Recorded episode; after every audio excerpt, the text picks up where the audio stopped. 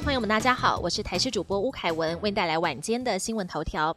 因为环团抗议，经济部严拟启动修法，传出预计明年提出用电大户强制绿电政策的相关检讨报告，还传出用电大户纳管门槛可能从现行五千千瓦朝三千千瓦或两千千瓦下修，也不排除下修到八百千瓦。如此一来，可能会冲击到百货公司、大卖场等服务业。不过对此，经济部也发声明澄清，用电大户法规确实在检讨中，但没有定案，没有确定的门槛，也没有确定的。集聚方案，明年有多项新制即将上路，包含调升基本工资，时薪将从一百七十六元调到一百八十三元，月薪两万六千四百元调到两万七千四百七十元，还有民众未来住院健保部分负担上限调高，而针对零到两岁托育补助也在调升。另外，交通方面重大变革，台铁局明年元旦将改制为台铁公司，一月一号正式挂牌。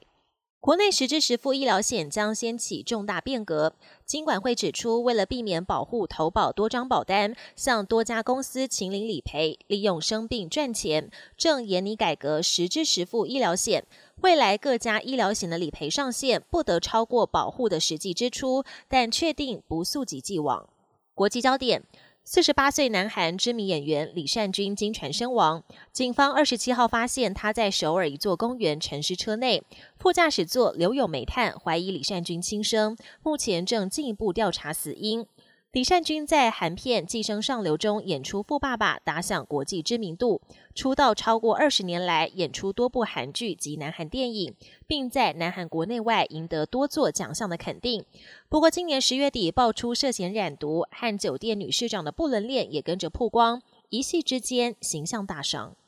苹果智慧手表两款最新型号 Series Nine 跟 Ultra Two，因为有血氧侦测技术侵权疑虑，被下令二十六号起不得在美国境内贩售。苹果也已经向联邦巡回法院提出上诉。再过几天就要迈入二零二四年，全球各地纷纷开始除旧布新迎新年。日本大阪的通天阁二十七号恢复疫情前的传统，暌违四年再度举办生肖交接仪式，为新年祈福。但明年是龙年，见首不见尾的神龙要去哪里找呢？原来日本人龙年代表的动物是海马，因为据传海马是龙的私生子。